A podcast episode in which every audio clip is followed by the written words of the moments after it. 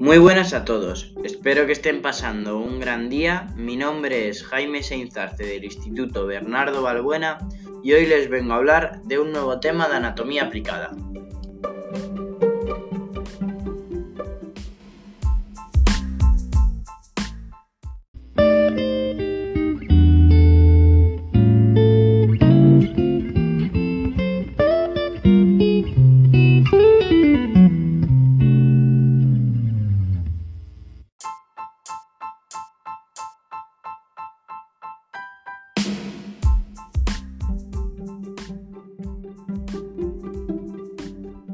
Muy buenas a todos, espero que estén pasando un gran día. Mi nombre es Jaime Seinzarce del Instituto Bernardo Balbuena y hoy les vengo a hablar de un nuevo tema de anatomía aplicada.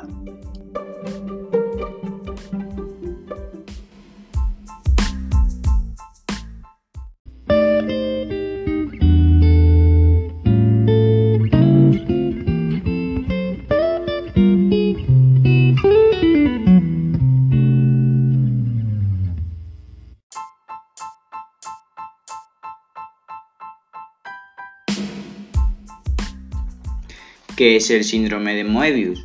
El síndrome de Moebius es una enfermedad neurológica congénita, producida probablemente por múltiples causas que actualmente desconocemos. No se considera una enfermedad hereditaria, ya que suele presentarse de forma aislada. Lo que sí está demostrado es que los pacientes que padecen el síndrome tienen una lesión común, y es la agnesia, que es la falta total de desarrollo desarrollo defectuoso de los núcleos de los pares craneales, 6 y 7 principalmente, aunque también puede afectar otros.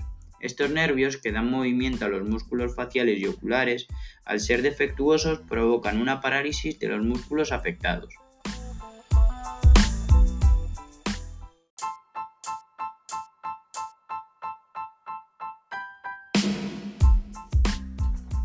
¿Qué es el síndrome de Moebius? El síndrome de Moebius es una enfermedad neurológica congénita, producida probablemente por múltiples causas que actualmente desconocemos. No se considera una enfermedad hereditaria, ya que suele presentarse de forma aislada. Lo que sí está demostrado es que los pacientes que padecen el síndrome tienen una lesión común, y es la agnesia, que es la falta total de desarrollo desarrollo defectuoso de los núcleos de los pares craneales, 6 y 7 principalmente, aunque también puede afectar otros. Estos nervios que dan movimiento a los músculos faciales y oculares, al ser defectuosos, provocan una parálisis de los músculos afectados.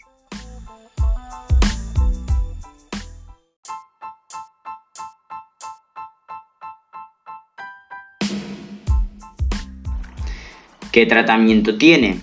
No hay tratamiento curativo para la enfermedad, pero por todo lo descrito anteriormente, son pacientes que deberemos tratar y cuidar entre diferentes profesionales de la salud, pediatras, neurólogos, oftalmólogos, maxiolofaciales, traumatólogos, otorrinolaringólogos, etc. Y todo ello con el respaldo de los educadores, psicólogos, logopedas, fisioterapeutas, etc., pues hay que animar y ayudar a que estos pacientes tengan una integración social y laboral plena.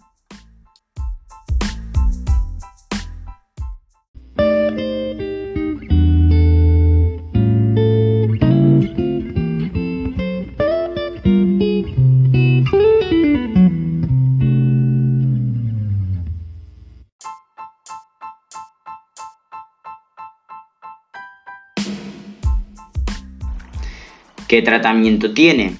No hay tratamiento curativo para la enfermedad, pero por todo lo descrito anteriormente, son pacientes que deberemos tratar y cuidar entre diferentes profesionales de la salud, pediatras, neurólogos, oftalmólogos, maxiolofaciales, traumatólogos, otorrinolaringólogos, etc.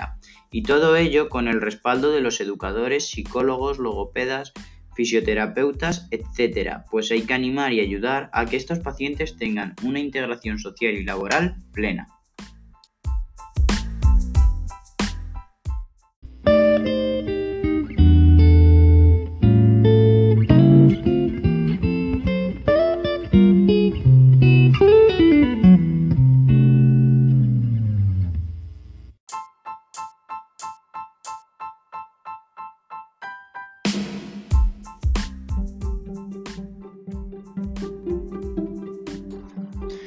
Pues hasta aquí mi podcast de hoy. Espero que lo hayáis disfrutado y que hayáis aprendido algo útil. Un saludo y os espero en mi próximo podcast de Anatomía Aplicada.